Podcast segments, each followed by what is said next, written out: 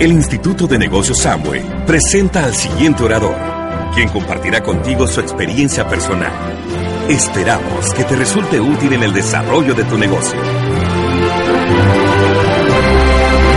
Muy bien, muy bien. Buenas noches. Siéntense, por favor. Buenas noches. Gracias. Gracias, amigos. Gracias, hermanos. Muy amable. Muy bien.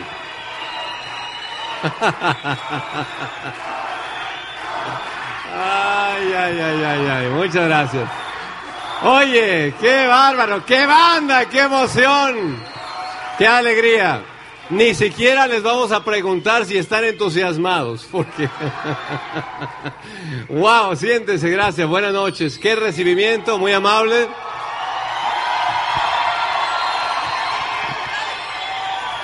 Bueno. Les agradecemos mucho, gracias por ese cariño, estamos encantados, estamos felices, nos sentimos bendecidos de estar en esta tierra a la que adoramos con todo el alma.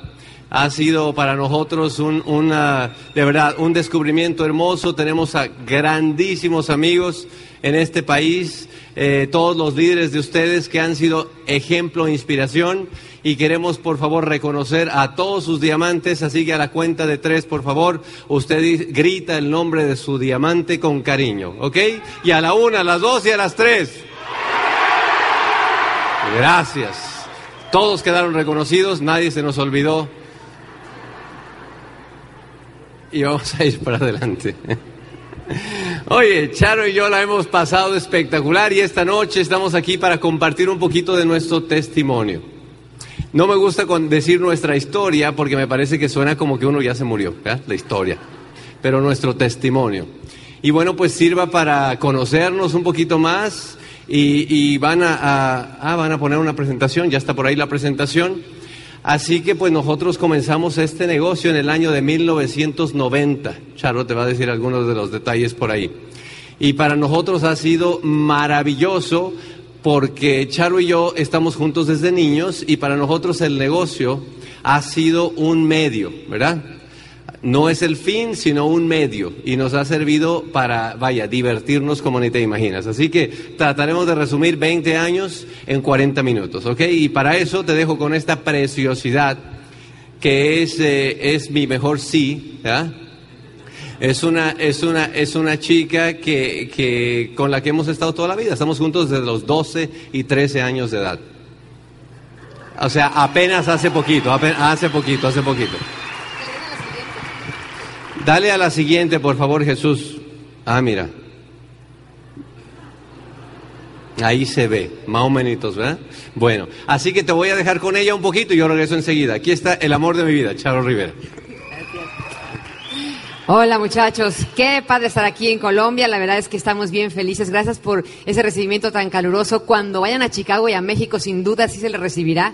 Eh, gente trabajadora, gente que está poniendo el ejemplo. Cada vez que vamos a los eventos en octubre que se llama Homecoming, que es donde nos juntamos de toda la organización de nuestro embajador Corona, siempre la gente colombiana llega y nos pone ahí nuestras cachetadas guajoloteras, como decimos en México, porque nos dan el ejemplo de un montón de eh, pines y demás. Así que de verdad son gente maravillosa. Gracias por su ejemplo, chicos. Y también quiero agradecer rápido, antes de comenzar con la historia, a Carlos y Luz que adornaron la habitación preciosa. Denle un fuerte aplauso, por favor. Hermoso trabajo hicieron en esa habitación, quitándole la frialdad de un hotel, ¿verdad? Te sientes como bien recibido, bien con mucho cariño. Así que muchísimas gracias. Y bueno, efectivamente, esa es la foto. Ahí tenía yo 12 años y él 13. Así nos conocimos y nos, eh, Sergio me pidió que fuéramos novios y yo le dije, ¿y para qué? Y él así como que, luego te cuento, mi reina, tú nomás dime que sí, ¿no?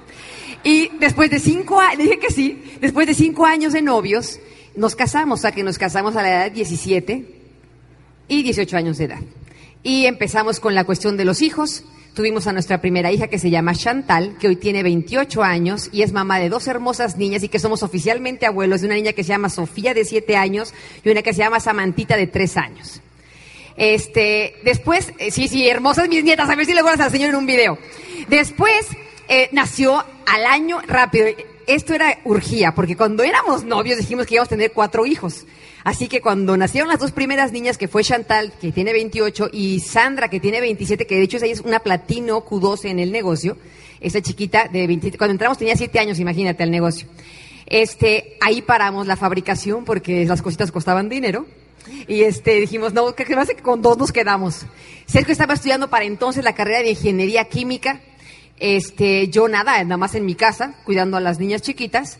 Y de pronto, pues, después del segundo embarazo, yo me quedé pesando 80 kilos y todo pasa para bien porque después de estar pesando ochenta y tantos kilos, fue que me metí en el mundo de los aeróbics, solamente por la cosa de bajar de peso y por, pues, entretenerme en algo, porque Sergio estudiaba y trabajaba y yo estaba en la casa solamente con mis hijos. Así que a la postre eso nos ayudó muchísimo, porque eh, Sergio empezó a incursionar en el mundo de los negocios. Sergio siempre ha sido muy soñador, visionario y decía, yo así como que empleado, como que no, o sea, como que empleado no. Y él cambió como tres o cuatro veces de trabajo, hasta que un día me dijo, oye, pues tú estudiaste para ser maestra de aeróbics, ¿y por qué no te pones un gimnasio si te va bien? Porque yo daba clases en escuelas y en gimnasios, y la gente tomaba la clase conmigo, así que me dice ya está, esa va a ser el business que vamos a hacer, porque ella he hecho de todo. Inventó hasta un spray para el cabello que como es ingeniero químico, él eh, le puso el nombre de su pueblo, Tepetzingo Punk, al spray. Nadie nos compró el spray, por supuesto. Este, compró un camión de esos que, transporta material de construcción piedras y arena y todo eso, era horrible. Vendimos nuestros carros para comprar el camión. Entonces en el camión íbamos por las niñas a la escuela. Las niñas les tocábamos el claxon de, de, de cadenita. Tú, tú. Nadie salía. Las niñas, ¿dónde estarán las niñas? Ya que se había a la escuela, salían, mamá, no nos avergüence, no vengan en esa cosa por nosotros, ¿no? Pero mis hijas, la verdad es que fueron muy, pues se adaptaron, no había otras. Papás eran jóvenes, locos, aventureros, y este, siempre divirtiéndonos mucho, Sergio y yo, la verdad. Dentro de nuestra tragedia, siempre divirtiéndonos. Así que, bueno, eh, llega el punto en el que se acabó la diversión, porque empezamos a hacer un cúmulo de deudas, un cúmulo de deudas. Me pongo al gimnasio, como él me había dicho, y ahí empezó la cosa a ir mucho mejor. Sin embargo, eh, empezamos a pagar algunas de las deudas, pero en eso, eh, de verdad que cada vez confirmo mejor que todo pasa para bien y que Dios, que es el Padre de nosotros, Él va poniéndote ciertas cosas en la vida para que abras los ojos y, vengas a cumplir el propósito para el que viniste aquí. Uno se duerme, es lo que siento yo, que el ser humano está como dormido, como que no sabe para dónde va, como que nada más sobrevive. Ahí estábamos el que yo intentando cosas, pero en realidad, pues conformes con como vivíamos. Llega el momento en el que nos llaman de un banco de allá de nuestro pueblo, donde mi suegra, en paz descanse ahora, eh, debía un montón de dinero. Así que Sergio solamente tiene una hermana y él, y el banco localizó a mi marido, vivíamos en una ciudad eh, lejos de donde somos, se llama Querétaro esa ciudad, ahí vivíamos y nos localizan y le hablan a mi marido, le dicen, ¿usted tiene una mamá que se llama así asado? Sí, me dijo, sí, ok, su mamá debe tanta cantidad de dinero, o su mamá paga o la vamos a guardar un ratito, ¿no? Entonces yo dijo, no, no, pues como que la van a guardar. Así que entonces me dijo, traspasemos el gimnasio, dejemos todo en esa ciudad de Querétaro y nos regresamos a vivir al pueblo a Sergio llegar al banco, borrar la firma de su madre, hacer los documentos otra vez y ahora el deudor era él, para que a su mamá la dejaran tranquila.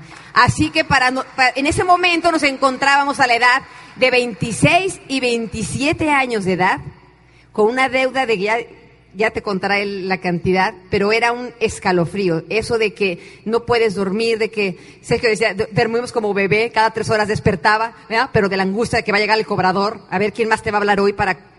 De verdad que era una angustia impresionante, pero ¿sabes qué? Yo creo que es cuando más humilde te pones y cuando de verdad dices, Señor, ayúdame. No hace falta que hagas una oración muy elaborada ni muy sofisticada. Con que con humildad tú le pidas al que todo lo puede que te ayude, milagros empiezan a pasar en tu vida. Así que en ese momento nos sentamos, me acuerdo perfecto, en la sala, en, perdóname, en la, mesa de la cocina, nos agarramos de la mano, ya, ya ni siquiera nos atrevíamos a vernos a los ojos, de tanta bronca que teníamos. Hasta que ese día ahí nos sentamos, nos empezamos a ver a los ojos y empezamos a llorar como niños chiquitos, diciendo, Dios mío, pues por dónde es y empieza a empezar a querer buscar culpables. Así que en esa lloradera que estábamos ahí los dos, digo, Dios mío, ¿sabes que tiene que haber algo? Por favor, y ver a las niñas jugando ahí en el jardín en el columpio. Mamá, ven, ven en el columpio, ¿no? Y tú pensando, si supieran estas niñas en las broncas que están sus papás. Si supieran estas niñas que entre los sillones andan buscando siempre a ver si no se cayó alguna monedita, o en los sacos a ver, que, a ver si algún billete para poder juntar para la leche que estás cansado de vivir como vives. Yo les digo, ¿qué no podremos tener un día todos los cubiertos iguales y las vajillas iguales? Que tienes un plato de bolas y rayas, ¿no? Y, el vasito de la veladora, se acabó la veladora y pues la usas de vaso, ¿no? O sea, las latas de chile eran las macetas. O sea, una vida que decías, ¿cómo es posible, no? La, eterna cubeta abajo del, lava, lavabo porque se goteaba, que ni siquiera tienen que ver con dinero. No sé si me entiendes. Es que te acostumbres a vivir como sea. Así estábamos, Sergio y yo. Así en esa miseria de que, ay, las niñas, ya, hay la ropa, ay, pues métele para que le quede. La otra era más gorda, pues sácale para que le quede, ¿no? El zapato, que la maestra, la maestra quería que zapatos negros. Mamá, pero son blancos. Pues los pintamos de negro, mi amor. Pero ahora tengo que volver a ir con los blancos, los regresamos a blanco, mi amor. O sea, usted no se preocupe. ¿Sí me entiendes? Porque pues no hay ni siquiera para eso. ¿Cómo es posible que uno se acostumbre a vivir así, muchachos? Y así te acostumbras y pueden pasar años y la vida entera y tú con la cortina de la recámara que es un lazo con una sábana colgada. La sábana rota siempre, que sabes dónde metes el pie, ay, sigues haciendo el hoyo más grande, ¿no? La ropa interior rota, ay, dale otro, una recostadita al calzoncito para que aguante, ¿no? O sea, muchachos, así, tú los ves ahora así muy lindos y divinos, pero no era así antes, no era así. Así que como a los dos o tres meses de esa oración llorando y todo el rollo, nos llama mi hermano Juan Esteban. Mi hermano Juan Esteban al día de hoy es exitoso en sus negocios, él tiene muchos negocios, siempre, de hecho manejábamos un carro que él nos prestaba porque ni carro teníamos.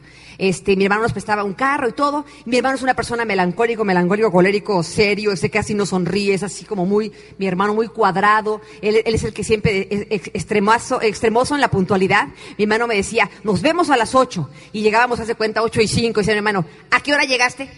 Le digo, ay, pues a las ocho. No, no, no, ¿qué horas en tu reloj? 8 y 5, llegaste tarde. Ay, hermano, cinco minutos. No, no, no, no. ¿Qué otra hora se parece a las ocho, hermana? ¿No? No ninguna, exacto. Llegaste tarde, acéptalo. Así, así de tablado riguroso. Imagínate que suena el teléfono y es, hermano mío.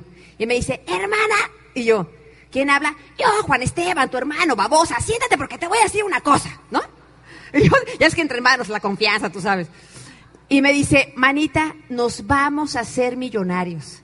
Tenancingo, que somos el pueblo donde somos, Tenancingo a ser pueblo de millonarios. Hermana, escúchame por favor muy bien. El sábado a las 8 en casa de mi... Así fue la invitación, ¿eh? literal. El sábado a las 8 en casa de mi madre nos vamos a juntar. Va a venir un chilango. Chilango se le dice a la gente que es de la capital de nuestro país. Va a venir un chilango y nos va a platicar un negocio que nos vamos a ser millonarios. Así que ese sábado invita a todo el mundo que llegue a casa de mi madre. Te veo a las 8 ahí. No me falles. Y cuelga. Y entonces que me dice, ¿con quién hablas? Le digo, con mi hermano. ¿Qué te dijo? Que nos vamos a ser millonarios. Ay, me dice, Sergio, no inventes. digo, mira, yo no digo, pero nos presta carro. Y él dice que estemos a las ocho en casa de mi madre y que llevemos un montón de gente. Así que más nos vale que lleguemos a las ocho y llenemos la casa de mi madre. Llevamos 35 personas. ¿Cómo las invitábamos? Como mi hermano me invitó. Prima Lupita, ¿cómo estás? ¿Qué onda, prima? ¿Qué haciendo? Oye, ¿qué va a ser el sábado a las 8? Este, no, pues nada, porque, oye, a las 8 en casa de mi madre va a haber una reunión, va a venir un chilango contarnos un dinero, nos vamos a ser millonarios. Ay, prima. Nos fuimos porque yo había invitado personas. Y como había invitado personas, tenía que quedarme a darles una disculpa. Y ya no sabía qué disculpa les iba a dar. Pero qué vergüenza es eso, por favor. Y ahí el hombre ahí tratando de dar el plan y dar el plan, apenas si se sabía el plan. Y en una llega y dice, ahora vamos a soñar, a soñar, a soñar, por favor. Yo había estudiado la carrera de ingeniería química. Los amigos míos me dicen que estudié química porque no tengo nada de físico. No sé a qué se refieren con eso. Eh, y entonces, este, para los ingenieros, la palabra soñar no suena a nada. Es más, es casi un enemigo. Porque nosotros estamos educados a eso que le llaman las ciencias exactas. Así que vamos a soñar, evidentemente, nada que ver.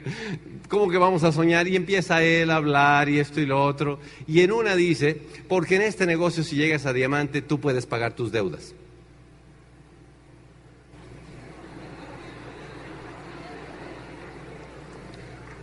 Momento.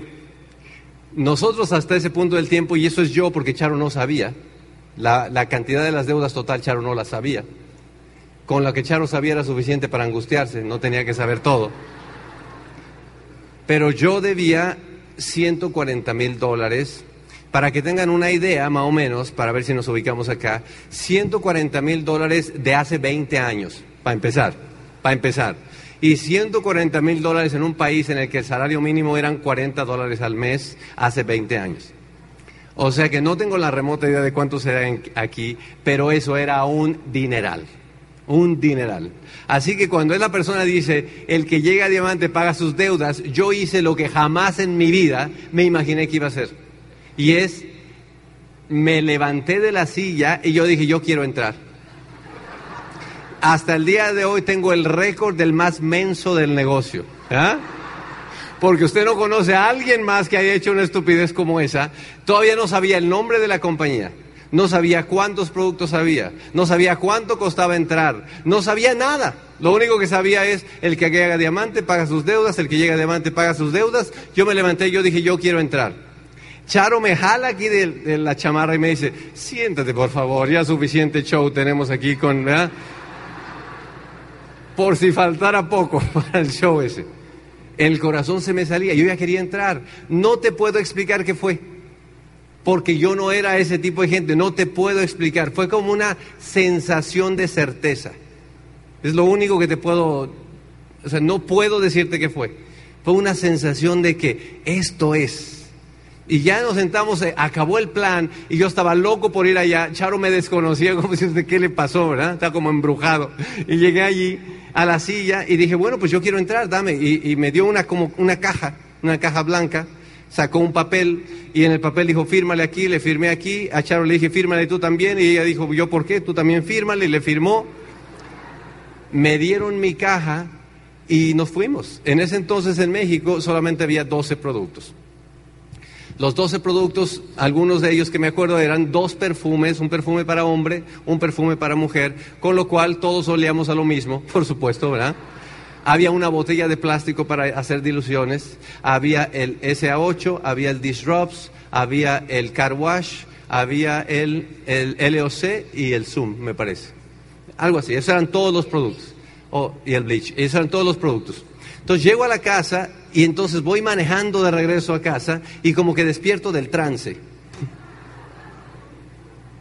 Y en ese momento digo, pero qué metida de pata. O sea, en mi mente como veía hacia atrás lo que había pasado y yo quiero entrar. Ay, qué baboso eres. ¿Cómo yo quiero entrar? O sea, qué vergüenza, qué espectáculo con toda la gente. O sea, qué quemada ahí en el pueblo, ¿verdad?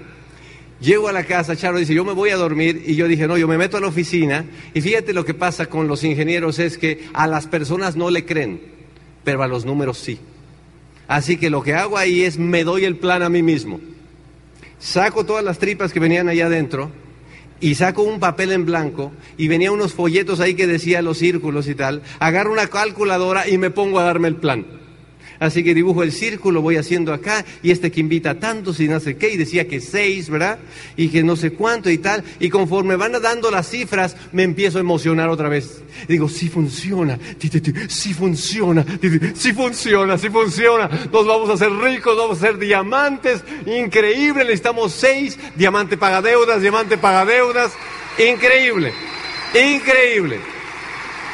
Y yo dije, hacen falta seis. Hacen falta seis, pero yo tengo como treinta y tantos primos hermanos. Solamente primos hermanos. Más todo el resto de la familia, la parentela, los compañeros de la universidad, todo. Yo decía seis. La mitad del pueblo es familia de Charo. Yo decía seis, pero seis, eso se llega a diamante de aquí en, en unos meses. Empecé a hacer mis grupos debajo de los seis. Y me traté de ir a dormir a la cama y no podía dormir. Daba vuelta para un lado y decía, Dios mío, ¿dónde voy a poner esto? El otro por acá. A este lo pongo primero porque se ve más líder y no sé cuánto. O sea, no podía dormir. O sea, una cosa increíble. Decía, ¿dónde está el problema en esto? Nomás se ocupan seis. Vuelta, vuelta para acá, para allá. Entonces me puse a pensar, ¿quién estuvo en la reunión? Porque me van a ganar a la gente que yo voy a poner ahí en mi red. Óyeme, qué cosa tan increíble esa noche. Como es a las 3, 4 de la mañana, Charo me da un codazo, ya duerme, por favor, ya duérmete. Al día siguiente en la mañana, Charo despierta y dice, ¿sabes qué? Nos vamos a salir de eso. ¿Cómo que nos vamos a salir? Me dice, sí, estuve pensando. Le digo, no, tú estabas durmiendo, que estaba pensando era yo. yo estaba pensando. Me dice, bueno, si quieres tú hazlo, pero no me toques a la gente del gimnasio ni nada. Y ella tenía un montón de alumnas en el gimnasio y ahí se fue como el 40% de la lista, ¿verdad? Pero dije, bueno, pues ni modo, habrá que empezar, démosle, habrá que empezar. Entonces dije, bueno, ¿cómo se hace esto? ¿Cómo se hace esto? Me imagino que hay que hacer otra platiquita como la de ayer que yo me metí. Entonces le hablé a los cuñados. Cuñado, listo, hay que hacer otra plática. Vamos a hacerlo. Tú tomaste notas. Los dos son melancólicos, así que habían tomado notas. Eh, trae las notas. Invitemos otra vez la gente. Dije, yo hablo, yo hablo. Yo no tengo ningún problema, yo hablo. ¿Qué digo? Ni idea. ¿Qué digo? Y ahí nos juntamos los tres. Oye, volvimos a llenar la casa. ¿Cómo le hacíamos? No sé. Pero a mí me da gracia cuando la gente dice, dime cómo le hago para invitar. me da una gracia increíble eso. Porque mientras más sabes, menos lo haces, ¿verdad? Pero bueno, en fin. Así que llenamos la casa otra vez. Y entonces, pues, eh, mis, cuñados empezaron a, recordar lo que había dicho en el plan y lo apuntamos. No había pizarra. En el pueblo no había pizarra. Así que llenamos unas cartulinas. ¿Sí entienden cartulinas? Sí. Llenamos unas cartulinas con las notas de lo que se acordaban ellos que había que era el plan. Entonces llenamos ahí con la gente y entonces mi trabajo era yo dar el plan. Mi trabajo yo decir y el trabajo de ellos era pasar con las cartulinas.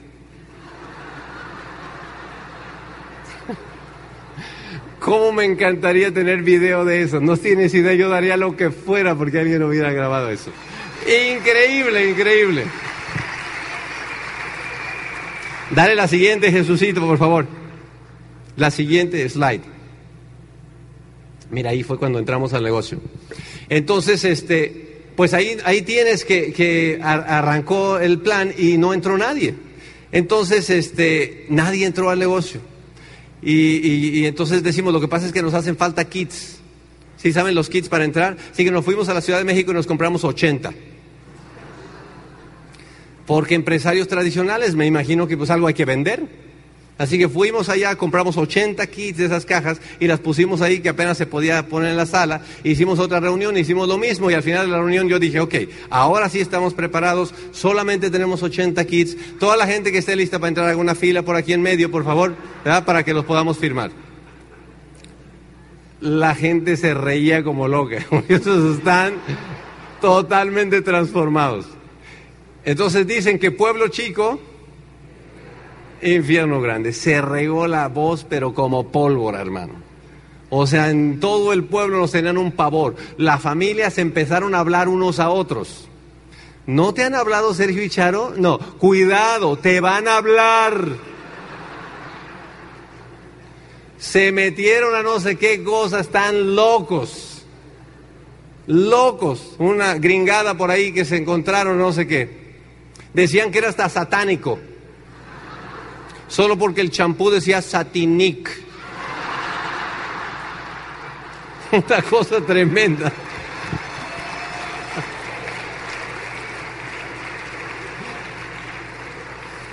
Oye, qué onda. Total que nadie, hermano. Nadie entraba. Entonces yo cambié de técnica y dije, ok, esto no está funcionando, cambio de táctica. Antes de dar el plan, te quiero enseñar una oportunidad, pero antes tienes que firmar una hojita que viene aquí en esta caja.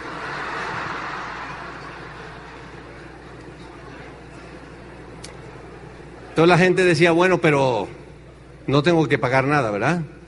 Y yo decía, Oye, se fueron los 80 kits famosos. Pero nadie hacía nada. O sea, nunca me los pagaron. Chequeé hace el mes pasado y todavía no me habían pagado nada. Sospecho que no los voy a volver a ver ese dinero. Oye, nada. Y entonces nos invitan a un seminario y nos dicen un rally. Yo para entonces tengo ya muchas preguntas y, le hablo al, este jovencito de la Ciudad de México y le digo, oye, ¿sabes que tengo preguntas? Porque yo no logro aquí que esto se me dé.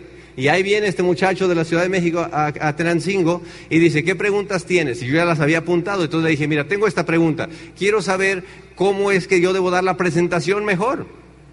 Y entonces él saca de la bolsa una agenda. En aquel entonces usábamos algo que se llamaba el patrón del éxito. Y era una agenda negrita que traíamos todo el mundo aquí bueno, que traían ellos, y entonces la saca la agenda esa y dice, ¿cómo dar el plan? Momento, quédense ahí. y él se retira con la agendita para atrás hacia, hacia la pared y se pone a leer así y dice, y dice lo que dice la agendita ahí, la cierra la agenda, se la pone en la bolsa y dice, ¿qué otra pregunta tienen? Oye, ¿cómo debo hacer yo para, para hacer un seguimiento? Oh, oh, seguimiento, momento, quédense ahí. Se retira para atrás, saque otra vez, saca la agendita y empieza. Oye, a la tercera dije, dame la agenda esa, ya, desgraciado, o sea, dame la agenda ahí. Y me dice, no, no porque todavía no están preparados. Oye, ¿qué clase de promoción? No me quiso dar la agenda porque no estábamos preparados. Y entonces dice, pero va a haber un evento, va a haber un evento que le llaman un rally. En aquel entonces le llamaban rally a los seminarios mensuales, ¿verdad? Y yo no entendía qué nombre tan raro, rally. A mí me sonaba más bien como carrera de carros. Yo dije, qué raro negocio este, oye. Rally, pero bueno, ¿dónde es? En la Ciudad de México, hasta allá. Eso eran dos horas y media de, de Terancingo. Así que ahí te llegamos al seminario y en el seminario era un seminario pequeño, como unas 80 personas, y el seminario eran unos cubanos que estaban dando el seminario. Es la primera vez en mi vida que yo tenía contacto con, con el negocio, pero me encantó llegar al seminario y ver gente así como ustedes, medio locos, pero se parecían ahí medio normales, ¿verdad? Y entonces yo llego y veo y el ambiente y esto y lo otro nos gusta. Charo y yo nos sentamos ahí atrás con los cuñados y tal. Y en eso viene el anunciador, ¿no? De, de, los, estas personas y dice, porque ahora les quiero presentar a unas personas increíbles, maravillosas, extraordinarias, caminan sobre el agua, se comen los niños crudos, no sé cuánta cosa, o sea, tanta edificación te hacen que tú al revés, ¿verdad? Terminas creyendo menos. Fulano y sutana. Y entonces sale fulano y sutana. Y acuérdate que yo soy del campo y cuando somos del campo oíamos radionovelas. ¿Todo el mundo entiende lo que son radionovelas? Salía una que decía Calimán, ¿verdad? Y oíamos esa. Ah, ustedes también llegaron a oír esta? Tremenda. Y había muchas ahí mexicanas y todo. Y había una que se llamaba La Tremenda Corte. No sé si alguna vez la han oído, ¿verdad? Y ah, sí, la han oído también. Oye, qué bien. Y había uno, ese era de unos cubanos. Así que cuando estos cubanos en el seminario agarran el micrófono, él empieza, porque chico, tú tienes que meter negocio y tal. Yo cierro mis ojos, digo, este es el tres patines ese que está ahí. Y la otra es la nananina, olvídate, o sea. Y lo primero que hacen es, llegan y dicen, azúcar. Y yo me pongo a pensar, ¿y eso qué? ¿Azúcar qué? Porque donde yo soy, azúcar nada, no tiene nada que ver. Yo pensé, por lo menos hubiera gritado piloncillo o alguna cosa más mexicana, ¿verdad? Nada. Total que empieza ahí el tema ese, pero sabes que me encantó el seminario porque no eran unas personas, no eran oradores profesionales. Eran personas comunes y silvestres, como tú y como yo, que estaban tratando de comunicar un mensaje como podían, como les salía. Y me encantó eso me encantó, me envolvió. Tú sabes cómo llega uno al evento todo tieso y tal, y a medio evento como que te empieza ya a soltar el cuerpo y tranquilo, tranquilo, quieto, quieto, ¿no? A la segunda parte ya estaba yo también, azúcar, una cosa chulada ahí el tema. me encantó. Me encantó el tema, me encantó el seminario. ¿Y qué crees? Que había un intermedio para que la gente fuera ahí a lo que sea, y había una mesa afuera del evento y vendían material. ¿Y qué crees que vendían? Las agenditas. Entonces yo veo que las venden y un montón de cosas, y le digo a los cuñados, vengan, tenemos que hacer un plan. Team back.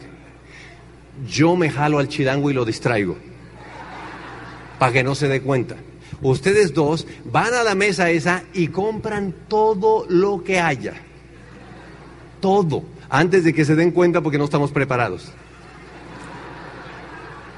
Dios protege a los inocentes, hermano. Dios protege a los inocentes. Eso es así. Salen los cuñados y obviamente compran las agenditas y compran todos los títulos de audio que habían salido que eran, no sé, ponle 40, 50, todos los compran. Así que los van y los meten al auto para que no se diera cuenta nadie, ¿verdad? A, escondidas.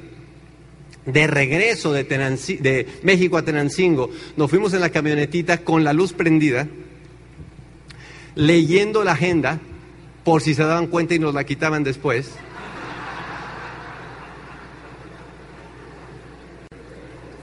Qué tremendo tema. Cómo, cómo sin darnos cuenta estábamos haciendo lo correcto, ¿verdad? Y prácticamente entre más la leíamos, más nos emocionábamos. Y todo fue empezar a oír los audios. Oye, eso era un hambre por aquellos audios. Y oíamos uno, y oíamos el otro, y oíamos el otro. Con una ansiedad, en ese entonces eran cassettes, ¿verdad? Queríamos quitarle el celofán casi a mordidas, ¿verdad? Para oír el próximo, y el próximo, y el próximo. Y fue un hambre increíble. Y, nos, dimos, nos, dimos, nos dimos cuenta de cómo nos sentíamos empoderados cuando estábamos conectados a ese sistema. Lo mismo que ustedes. Así que les recomendamos a todo mundo que usen la versión de los audios modernos. Un aplauso, por favor, para el Instituto de Negocios Amway, que ha avanzado un montón para que todo el mundo esté conectado a esto. Bueno, pues ahí estábamos, ahí nos tienes. Empezó a crecer el negocio en México y empezó a haber más seminarios en la República Mexicana. Y nosotros, como nadie nos había dicho, no íbamos solamente a uno, íbamos a todos los que hubiera. Mira qué mensos somos. Que hay seminario en la Ciudad de México, ahí te vamos. Que hay seminario en Guadalajara, ahí vamos. Que hay seminario en Puebla, ahí vamos. Íbamos a todos. Porque nadie nos había dicho que había que nada más ir a uno. ¿Vieron la película de Forrest Gump? Como que nos parecemos un poquito, ¿verdad? medio mensos, medio brutos. Oye, pero, pero nada. Y entonces eh, dijeron, va a haber junta de Quicksilver en la Ciudad de México. ¿Qué cosa es Quicksilver? No, pues que ya tiene que tener 30, 15 en el grupo. Yo dije, yo tengo 80. ¿Te acuerdas de los 80 kits? Dije, ya, ya, ya califico, ya califico para ir. Nadie entraba. Y entonces llegamos allá a la Junta de Quicksilvers en la Ciudad de México y entonces dicen, porque empiezan a promover una convención. Y que la convención es impresionante porque todo el que va a la convención, como esta que está aquí, todo el que va a la convención al, al mes siguiente o al próximo se califica directo. Y yo dije, listo, yo me voy para la convención. ¿Te acuerdas el menso que se levantó en la primera reunión que quería entrar? Se volvió a parar ahí que quería ir a la convención. Y yo dije, ¿y dónde es la convención? Me dicen, en Atlanta, Georgia.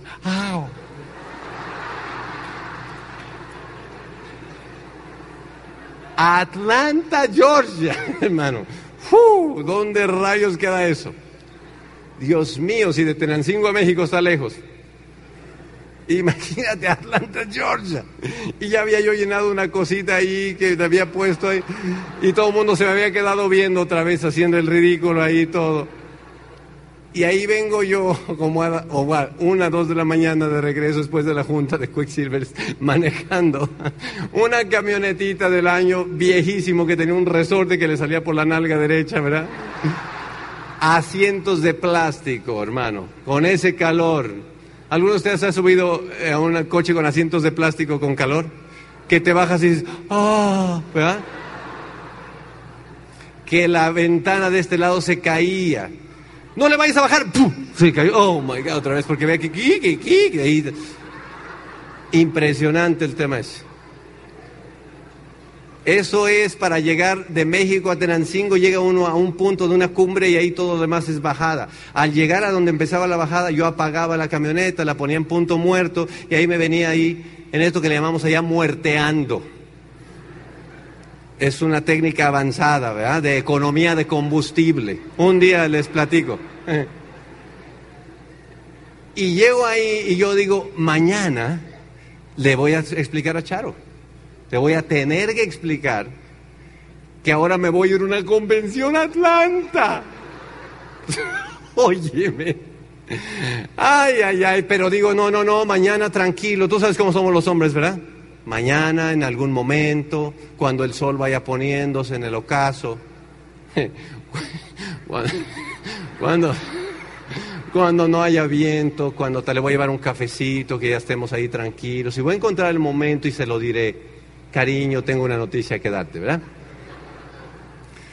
Pero yo llego a Tenancingo y al abrir la puerta, ¿quién es que me encuentro? me encuentro a Charo, así. Y tú sabes cómo son las mujeres y los hombres, ¿verdad? Los hombres solamente tenemos cinco sentidos. Las mujeres tienen como 50, ¿verdad? Entonces ella me ve y me empieza a escanear.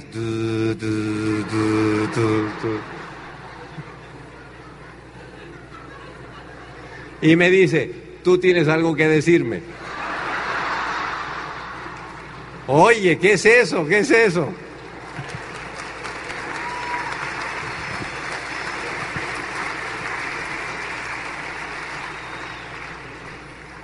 Le tuve que decir, oye, se puso esta mujer, se injertó, se injertó en pantera total, ¿verdad? ya sabes, dormí en el sofá, todo lo demás. ¿Y de dónde vas a sacar el dinero para eso? Que no deja nada, que nomás vas a tus juntas y te las pasas gastando todo y no sé cuánto, estamos peor. Todas esas. Ya te las sabes, ¿verdad? Ok. Oye, le vendí sus aparatos electrónicos para irme a la convención, así que estaba furiosa, ya te imaginarás. Y ahí te voy un día a la convención, Atlanta, Georgia, en un avión diciendo, Diosito, por favor, por favor, por favor que sea verdad, por favor que sea verdad, por favor. Me gasté lo último que tenía, no tengo absolutamente nada, no tenía dinero para nada, para comer.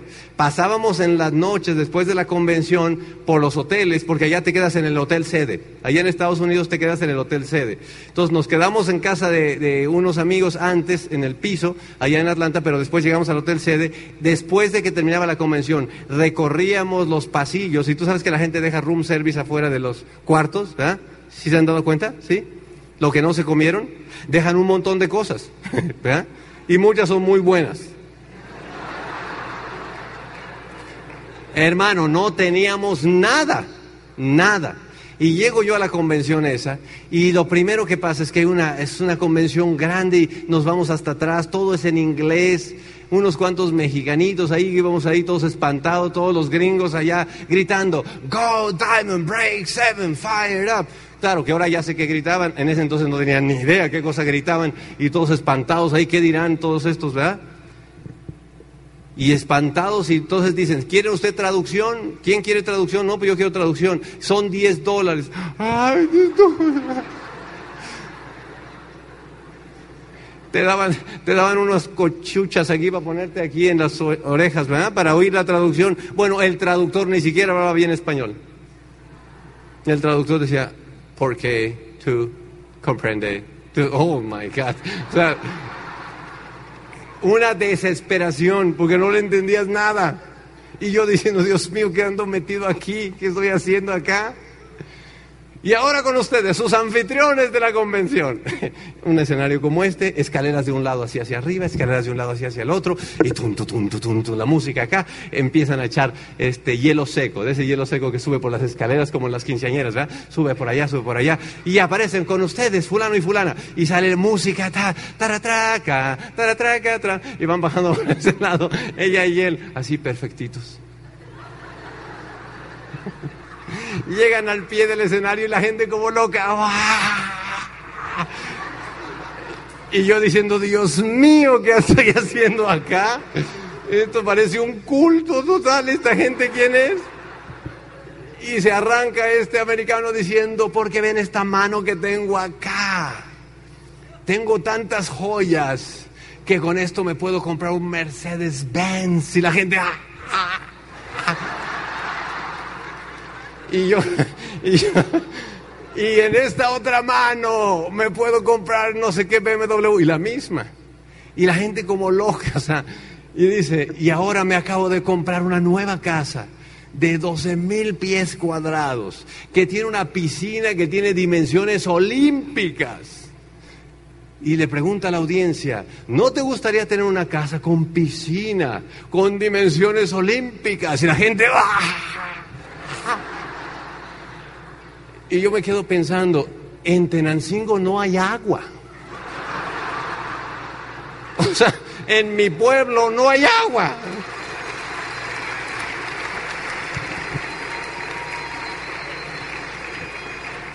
Donde yo le salga con que me voy a poner una piscina, me linchan. Lo que les quiero dar a entender, muchachos, es que el choque cultural fue violentísimo para mí, violentísimo. A mí me parecía todo esto una bola de, ¿cómo se llama? Materialismo y todo ese chisme ahí horrible, ¿no? Bueno, pues total, este, ahí vamos en medio de la, de la audiencia, pero, pero la cosa no se había dado y estábamos ahí. Y el, y el evento para mí fue un reconocimiento. Por eso tú nunca sabes qué va a ser para ti en esta convención. Y un reconocimiento, un nuevo reconocimiento de lo que hoy sería Nuevo Zafiro. El, escenario parecía esto y tenía un, un pedazo de plataforma que salía hacia la audiencia. Entonces este era un nuevo reconocimiento a nivel Zafiro y este era un muchacho de Puerto Rico que hizo su reconocimiento en español. Y eso me encantó en español. Así que dice, yo soy nuevo Zafiro. Y sale caminando así con aquel aplomo, con aquel tal. Y me gustó y dice, y ahora quiero hacer una pregunta aquí a la audiencia. Todos los que sean hombres, pónganse de pie. Uy, mi hermano, que me pongo de pie de inmediato, dice. Que no quede huella, ¿verdad? Aquí ya.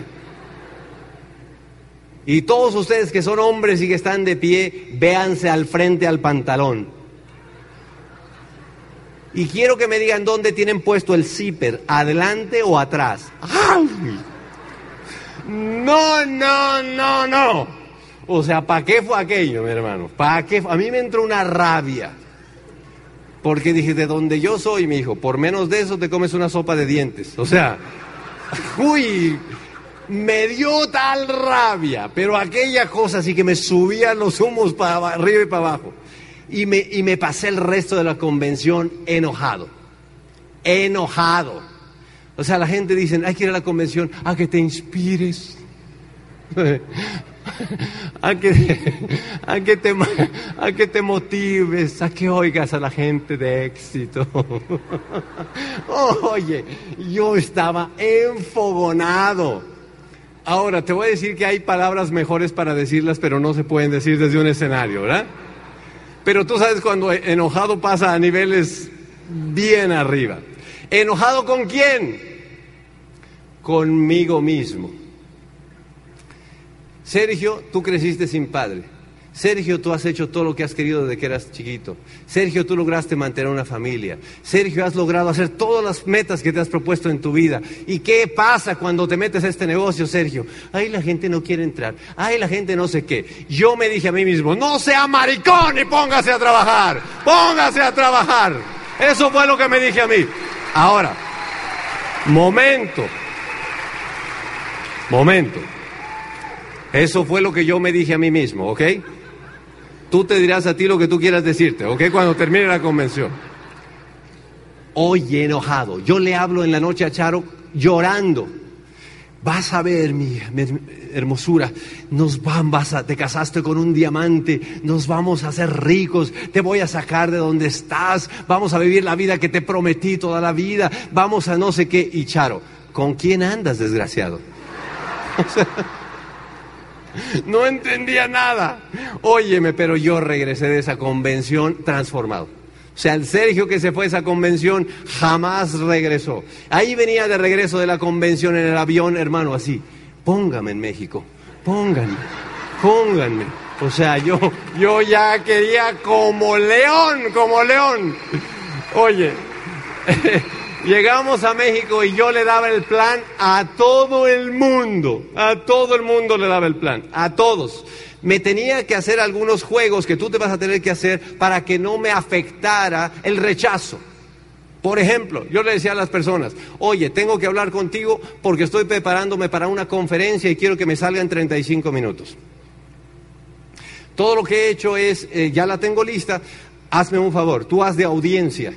Yo te explico el programa y a ver si me salen 35 minutos, a ver si me entiendes, ¿te parece? Listo. Y ya está. Yo iba con la persona y me explayaba, oye. Y porque acá y porque allá y porque el plan y porque tal, ups, y ya, no me salió en 35. Y me quedaba callado. Si la persona me decía, no me interesa, le decía yo, por supuesto que no te interesa, por eso no te he invitado. Nada más estoy practicando contigo. Y empecé a hacerme un montón de esas cosas. O sea, yo tenía una prisa increíble. A cualquier persona que conocía decía, oye, ¿verdad que no? No, ¿qué? Siéntate aquí, te voy a explicar. Oye, ¿ya te, ¿ya te conectaste a Lina? ¿Al qué? Siéntate aquí que te voy a explicar. O sea, ustedes saben lo que hemos repetido, creo que aquí se grabó un audio se grabó en otro lado, que dice, los 200 primeros planes son de práctica, ¿verdad? Porque a mí me parece que mientras no te caiga ese 20, hermano, que tú tienes que dar el plan como loco para encontrar a la gente que necesitas, no has entendido el negocio. Lo tienes que dar tú y tienes que darlo como loco, sin que importe si la gente entra o no. Si lo que importa es que practiques. Así que nos pusimos a practicar, practicar, dar el plan como loco y fuimos regresando de la convención del 9% que nos estábamos al 21% en un mes. Así que calificamos regresando a la convención en un mes del 9 al 21.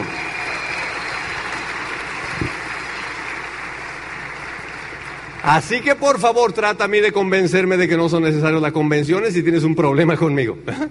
Así que regreso, Charo ahora se empieza a poner positiva porque empieza a ver cómo se pone la cosa. Llega el cheque ya de directo, el primer cheque, que prácticamente coincidió con lo que el plan enseñaba. Así que eran más o menos 1.800 eh, pesos, bueno, como 1.600 dólares, ponle, primer cheque de directo. Y Charo dice, oye, nos está yendo bien en nuestro negocito. Ella se pega ahora sí al equipo y eso agarra un turbo que no te acabas. O sea, porque con Charo aquí, olvídate. Agarra un turbo increíble, le empezamos a dar duro, duro, duro. Y viene, empezamos a oír los audios como locos. Y tú sabes que uno hace los ídolos de los audios que escucha. Y tú tienes los audios ahí preferidos, ¿no es cierto? Y los guardas ahí que dice, rompas en caso de emergencia. Cuando estás bien down, te tienes que, toca escucharte eso. Bueno, entonces nosotros teníamos, y en ese entonces los ídolos míos de toda la vida fueron tres, ¿verdad? Luis Costa, Iván Morales y Luis Carrillo, esos tres. Y de esos tres, como varios los hemos platicado aquí, de esos tres yo también me sabía los audios de memoria, todos. Y estábamos locos yo por conocer a toda esa gente. Así que dicen, se anuncia muchachos, éramos directos todos, se anuncia que por primera vez viene Luis Costa a México. Y el primero que llegue y se ponga en el primer mes de calificación a Esmeralda, va a ser el anfitrión. Uy, mi hermano, ¿para qué quieres? Yo le dije a Charo, no sé qué vamos a hacer, pero eso tenemos que hacer nosotros, pero clavados.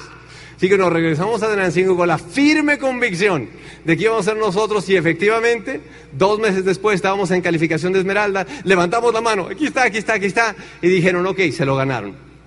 Te recomiendo muchísimo que te ganes la promoción para ser anfitrión de los oradores y cualquier líder en este negocio. Lo que aprendes en este negocio a nivel personal es increíble, increíble. Te lo recomiendo un montón. Así que ahí me tienes un día en el aeropuerto de la Ciudad de México con la agendita esa, mi esposa y yo esperando a Luis y Cristina para ponerle cara a la voz, para conocer al ídolo de nosotros de tanto tiempo como sus anfitriones. Así que llegamos, nos encantó la experiencia, porque Luisito era tan sanguíneo y tan, este, ¿verdad? Simpatiquísimo. Lo primero que sucedió fue que el coche en el que íbamos todos nerviosos, Luis se sentó junto a mí, yo iba manejando, las muchachas se fueron atrás, Luis se quita los zapatos y sube los pies al tablero. Y yo así, el diamante. ¿eh? Y me doy cuenta que descubrimos al ser humano atrás del pin. Y qué cosa tan hermosa. Hicimos una amistad sensacional, una química increíble, la pasamos sensacional. Y Luis me dice, cuando te califiques Esmeralda yo quiero saber, porque desde ahora estás invitado a ir a España. Uy, mi hermano, ¿para qué fue aquello? Ellos se fueron y dije, Charo, no se nos va, pero por nada del mundo la calificación. Calificamos Esmeralda y por primera vez tuvimos la, el privilegio, ¿verdad? De ir a cruzar el charco, de estar allá en España y nos presentan para dar un seminario. Ponen la bandera mexicana de un lado, ponen la bandera de España del otro lado y te presentan y ya no eras desde Tenancingo. Y ahora eres y desde México hermano de mi vida, yo quiero que sientas el cariño tan grande, el privilegio que es el ser embajador de tu país por el mundo. Es algo bellísimo, bellísimo.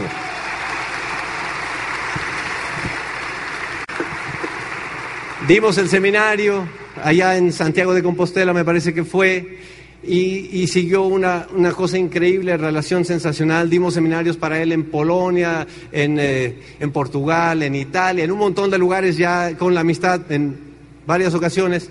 Así que regresamos acá y ya estábamos, eh, eh, nos calificamos diamantes dos años y cuatro meses. Fuimos presentados en la misma convención a la que habíamos ido por primera vez en Atlanta como nuevos diamantes. En esa convención se presentó Tim Foley como nuevo eh, diamante ejecutivo. ¿Te imaginas eso? Nuevo diamante ejecutivo. El caballero se ha ido ejecutivo y doble y triple y uno aquí nomás. Hello, ¿qué onda? eh? qué ejemplo, ¿no? Tan tremendo. Pero tremendo.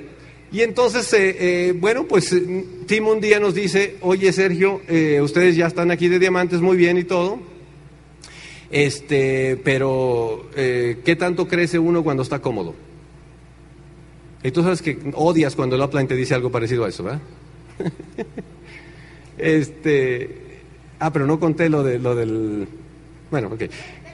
Dale eso. Entonces, este, ya, bueno, lo que te iba a decir es que llegamos a Diamante, la presentación la vas a ver ahorita en el video, empezamos a pagar las deudas, sobró dinero. Dijimos, Dios mío, ¿qué, qué, qué hace uno cuando sobra?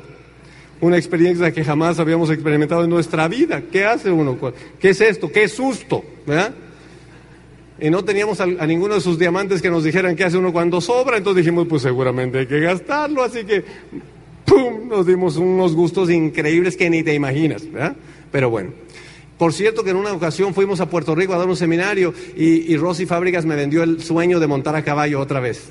¿verdad? Así que regresé y yo dije, yo me tengo que poder montar a caballo otra vez. Entonces fui allá y me inscribí a una clase de equitación, como diamante ya. Entonces eran todos puros niñitos de 8 y 9 años y yo. Una cosa increíble. Pero es la vida cambia total, la vida cambia total. A los primeros viajes del Club de Diamantes llevamos a mi suegra, que tan negativa estuvo al principio. Te vas a arrepentir, le decía Charo, así con su dedo, te vas a arrepentir. Y Charo así toda espantada. Los mejores años de tus hijas. Oye, pero, pero le echan todo el power las mamás, ¿verdad? Para cuando te dicen algo así negativo. Y Charo se iba toda llorosa, ¿verdad? Para casa. Le decía yo, pues no vayas a ver a tu mamá ya, olvídate, ¿para qué la haces de pancho? La llevamos al viaje a Hawái y la suegra feliz viajando junto con mi mamá en el avión, las dos. Se querían robar las, todas las cositas que te dan ahí en el avión. Oye, por favor, ahí... te- Llegamos allá a Hawái, regresando, decía la suegra, yo sabía que les iba a ir muy bien. Óyeme. Eso me hubieras dicho al principio, ¿verdad? Bueno, pues ya pudimos empezar a pagar todo, llevamos al suegro que conociera España, la patria de donde él es, un montón de cosas, los sueños, empezamos a cambiar los carros, pudimos comprar un coche de contado por primera vez, de contado. Pero en aquel entonces se podía hacer, hoy ya no se puede hacer. En aquel entonces le habíamos vendido tanto el sueño a los muchachos, a los downlines, de que íbamos a pagar el coche de contado, pero con billetes, ¿verdad? Que juntamos los billetes y lo pusimos en un portafolio. Y ahí tienes todos que fuimos a la agencia del carro ahí, y a llegar ahí que lo habíamos visto y manejado por años y tal, a llegar a decir, oiga, yo quiero comprar ese carro. Y todos los downlines así, vestidos así, con cámaras filmando y toda la cosa, todo el mundo nos vio así raros, ¿no? Y entonces, y yo estaba escuch- eh, esperando que dijeran las palabras que yo quería oír. ¿Cómo lo quiere pagar?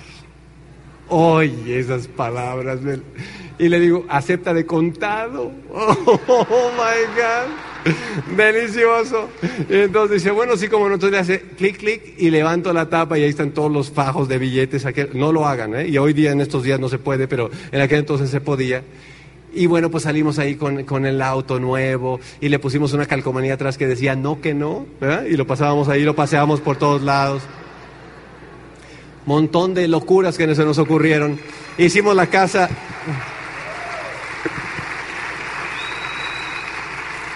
Hicimos la casa de diamantes, que tú la vas a ver ahorita en el video también. Tenía piscina. pues ya no estábamos en Terancingo. Tenía piscina. Y este, tenía caballerizas, tenía establo, todo el tipo de cosas. Y eh, en esa estamos cuando Tim me dice un día, oye Sergio, fíjate que yo te veo demasiado cómodo.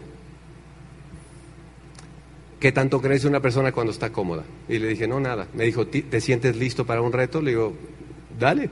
O sea, ¿qué vas a decir? Tengo que digas, no, déjame otro ratito. Y entonces, dale. Dice, la comunidad latina en Estados Unidos está empezando a crecer. Ahí tenemos el mercado en español. ¿Cómo te sientes para ir a construir el negocio allá? Dije, listo, vámonos. Y un día de octubre del año 2000, aterrizamos en el aeropuerto de Chicago con nueve maletas, con nuestros hijos, para empezar otra vez una nueva vida. Así que llegamos allá y nos, nos como a 15 minutos de la casa donde vivía los papá, el papá de Tim, y ahí nos situamos ahí porque cada vez que Tim iba a ver a, su papá, Chief, nosotros éramos los choferes, ¿verdad? Y ahí pasábamos tiempo con él.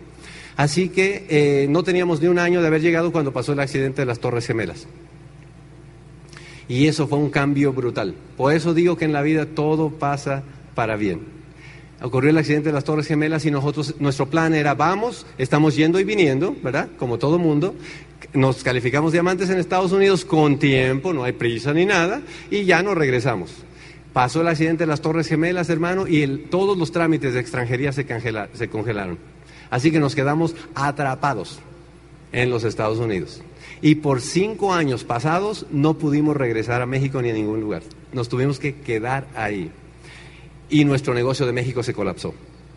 Porque no estaba papá y mamá, porque en ese entonces no había nadie y se fue pero a pique total. No solo el de México, el de todos lados, incluyendo el de Colombia también, el de todos lados se colapsó. Así que nosotros allá de pronto diciendo, Dios mío, todo pasa para bien y a volver a empezar. ¿Qué es lo que vamos a hacer mientras estamos atrapados? Pues lo único que sabemos hacer, ¿no es cierto? Que es hacer el negocio. No conocemos a nadie, bendito sea Dios, no conocíamos a nadie tampoco igual. Así que nos íbamos en las tardes al aeropuerto ahí en Chicago a hacer como que estábamos esperando personas en el aeropuerto que llegaban en el vuelo de México y decíamos, ¿y usted a quién espera? A mi familia, yo también. Ay, qué bueno y tal. ¿Y dónde vive tal lado? No me diga, qué bueno, qué bueno. Y así. Oiga, nosotros somos nuevos en la ciudad, no conocemos a nadie. Ah, no se preocupe, mire, tome mis datos. Ya ves cómo somos los latinos, ¿verdad? Para tratar de... Tome mis datos, lo que se le ofrezca. Y esa era la forma en la que nos regresábamos a la casa con siete, ocho nombres para tener a quien darle el plan. No hay excusa, hermano de mi vida. No hay excusa. Y lo que se hace una vez se puede volver a hacer, no hay ningún problema.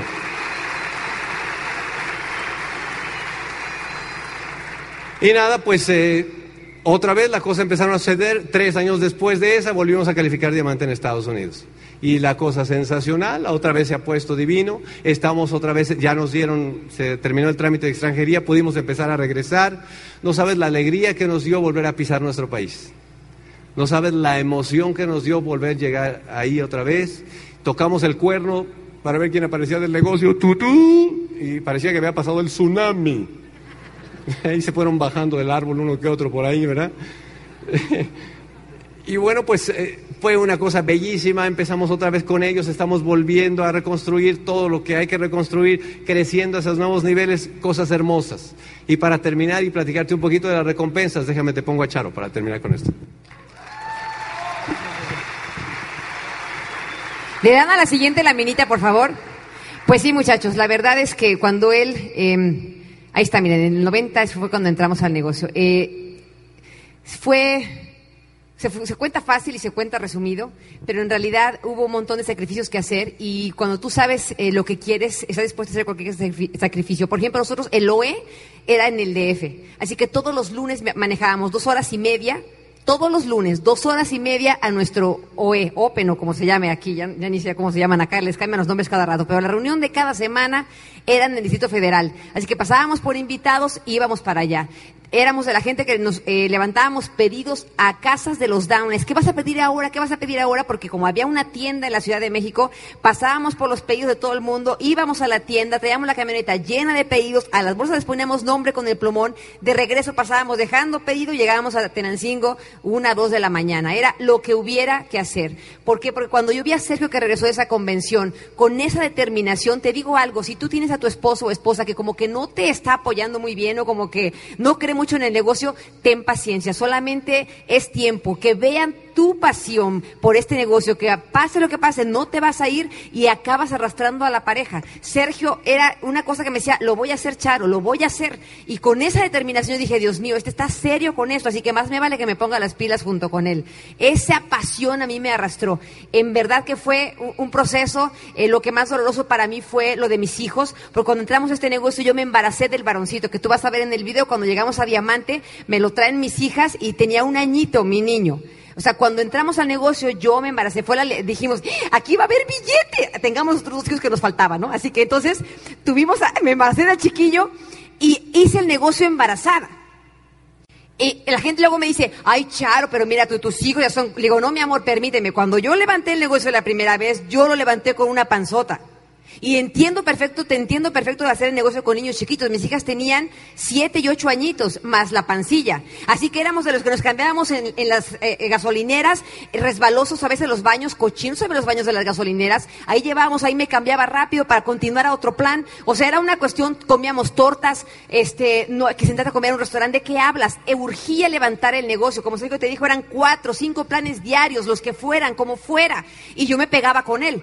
Así que después nace mi bebito, nace un, un sábado, fue cesárea mi niño. El domingo había un seminario y que estaba en el hospital, le digo, vete al seminario.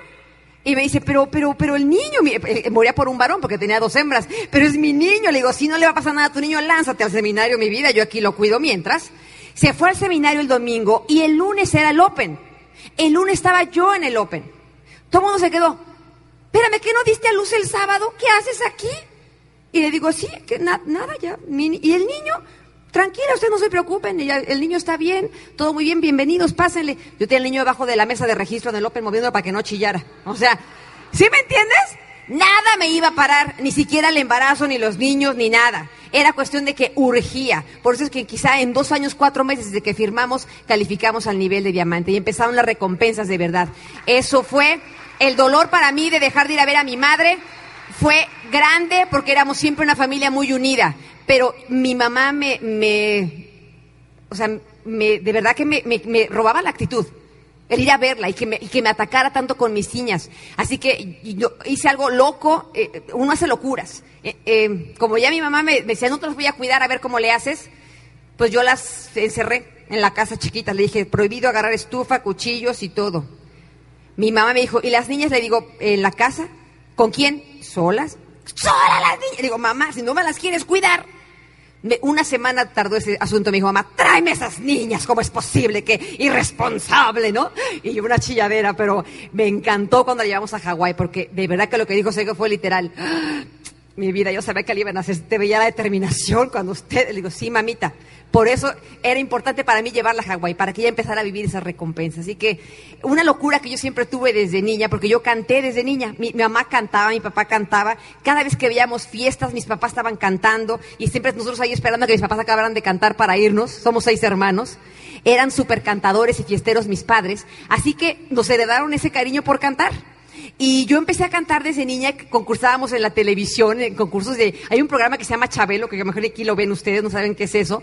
Hay un programa que tenía concursos de canto de niños. Y yo empecé a, cantar y decía, un día de grabar un disco, ¿no? No porque me fuera a, lanzar de cantante. Y que me dice, ¿y por qué no te lanzas de tu disco, pues? ¿Por qué no haces un disco? Le digo, ay, Sergio, ahorita ya tan ruca, ¿no? Me dice, ¿y qué tiene que ver? Le digo, ¿sabes qué? Siempre tuve la ilusión de ver en un disco ahí que dijera La Charo y vestida de charra porque me gusta cantar la música mexicana.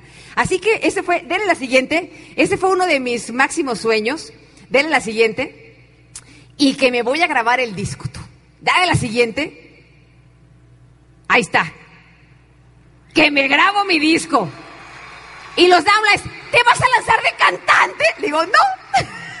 Solamente era el placer de poder verlo y eso cuesta dinero, pero hasta que no llegamos a diamantes que no se pudo hacer, ¿verdad? Así que muchas como esas recompensas, llevar a mi padre a, España, a la tierra de su madre, este, muchos viajes. A mí yo descubrí que me gusta viajar. Y, me doy cuenta cómo somos los mexicanos, de verdad, la gente hispana. Fuimos a Australia el mes pasado, andábamos de vacaciones por allá, que me robé a mi marido literalmente, porque este, así es, solamente así le saco tiempo a él si no es negocio, negocio, negocio. Le dije, no, no, eh, eh olvídate, yo hago la maleta tal día, nos vamos a donde tú, tranquilo que te llevo. Y me lo llevé para Australia y para Nueva Zelanda a pasear. Y estamos ahí esperando un tour para tomar el, el, tour para irnos a un lugar. Y en eso estamos platicando, ay, el camión, ¿a qué hora dijiste que era el camión? A las 7 Y en eso pasa una muchacha y dice, mexicanos. Y nosotros, sí, yo también soy mexicana. Ay, qué. Vivo aquí en Australia, qué buena onda. Oigan, qué emoción. O sea, yo me sorprendí, ¿no? Estamos en el chisme de que qué emoción que mexicanos. Y va pasando otra parejita y dice, mexicanos. Y nosotros, sí, soy de Puebla, qué buena onda. Los cinco ahí chismeando. ¿Dónde van a ver el partido del mundial? Porque así era la inauguración del, del Mundial y jugaba México en la, en la inauguración. ¿Dónde van a ver la inauguración? Y dije la muchacha, dijimos, no sé, en el hotel. Dijo, no, hombre, vénganse a mi casa, yo nunca cocino, pero aquí... Y sé que yo pensando, ni nos conoce la tipa. Y ya nos invitó a su casa a ver el Mundial. O sea, ahí me di cuenta, muchachos, de, la esencia que somos los, la gente hispana, el cariño, el calor, eso de que no importa, en realidad, muchachos, tenemos en las manos una tremenda oportunidad, porque eso ya lo traemos nosotros, a diferencia, perdón, aquí editan el cassette y sale, de los gringos. O sea, los gringos son secos, parcos, by the book.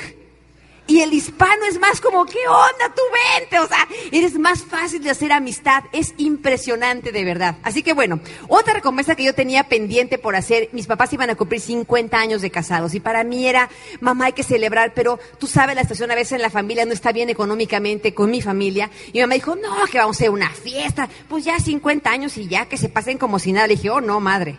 O sea, usted va a tener una fiesta de 50 años. ¿Cuántos matrimonios cumplen 50 años, mamá? Te voy a hacer una fiesta. Así que mis hermanos, sí, hermana, pero ¿quién va a poner el dinero? Le dije, no les estoy pidiendo dinero. Estoy diciendo que tal día vamos a hacer una fiesta y quiero que vengan y que venga toda la familia con sus hijos y vamos a llevar un mariachazo para hacerle un reventón a mis papás. Y eso fue, muchachos, teníamos 11 años de no estar los seis hermanos juntos. Mis papás tenían 11 años de no ver a sus hijos juntos. Para mí misma tener a mis hijos juntos yo eh, tengo cinco, tenía cinco años de no tener a mis cuatro hijos juntos, porque después de nació este chiquito, cuando llegamos a Diamantes me embaracé de la última niña que tiene 16 años hoy, que se llama Samantha, y logré mi meta de cuatro hijos. Fue otro de mis sueños, tuve hijos gracias a este negocio. Este, así que ponga la siguiente, ponga la siguiente. Ahí están mis papitos, en su 50 aniversario. Así se conocieron y se casaron y 50 años después. Eso fue una fiesta de verdad maravillosa. Mis papás, eh, fue una lloradera y una lloradera impresionante. Mi papi está, eh, ya está un poquito delicado de salud. Para mí era importante hacerlo y que todos mis hermanos se pudieran juntar, porque yo sé que, o sea, no es que ser negativo, simplemente eres realista y sabes que no va a durar mucho. Y para mí era importante tenerlos y decirles que pudiéramos expresarles nuestro amor, todos sus hijos ahí. Fue increíble para ellos porque llevamos el mariachi. Y cada uno de los hijos le cantamos a mis papás una canción. Mi papá, bueno, ¿qué te puedo decir? Sobre todo más él, yo creo, porque es más emocional mi papá, aunque siempre hace como que el macho mexicano, pero mi papá llorando, vernos cantar a todos, cantaba con nosotros. Mira, fue la fiesta inolvidable para mí. Fue algo de verdad fuera de serie. Así que esas son de las recompensas que este negocio, este negocio y el dinero que dio pudimos hacer eso. Pero otra que yo tenía pendiente en mi vida. Y cuando Sergio y yo empezamos el negocio, eh, siempre dijimos que nunca se nos tiene que olvidar de dónde salimos, porque a veces tú vas avanzando en el negocio y Dios te va bendiciendo con abundancia y cosas y empiezas a, sentir como que, pues, perdóname, pero sé que yo dijimos, jamás, si Dios nos bendice con dinero, nunca vamos a olvidar de dónde salimos. Gente humilde, gente de rancho, gente de pueblo, o sea, no importa lo que tengamos, nosotros tenemos que siempre conservar esa cabeza ahí en el piso.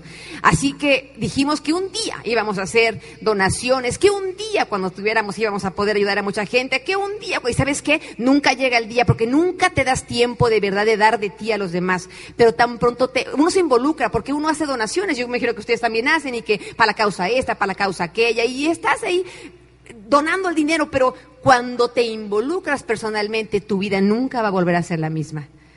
De verdad, muchachos, para Sergio y para mí fue impresionante. El año pasado dijimos, hay tanta necesidad en nuestro pueblo.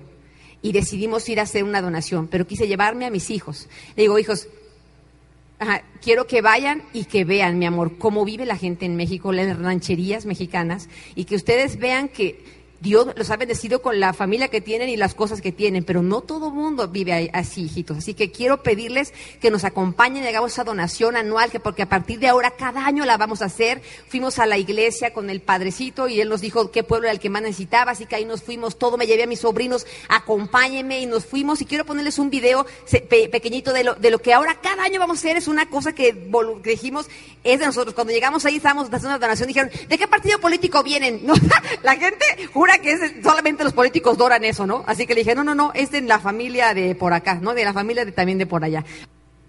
Así que eso es una, una cuestión que ahora cada año vamos a hacer. Ya hay varios directos de la organización que dijeron, nos pegamos con ustedes, damos nuestra partecita.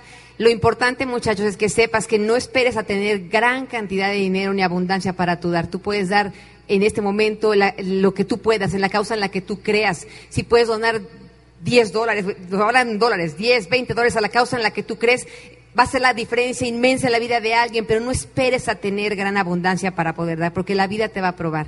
Porque en, en los momentos de prueba, ¿verdad? Cuando te das fracasos, te vas a probar tu perseverancia, qué tan bueno eres para perseverar.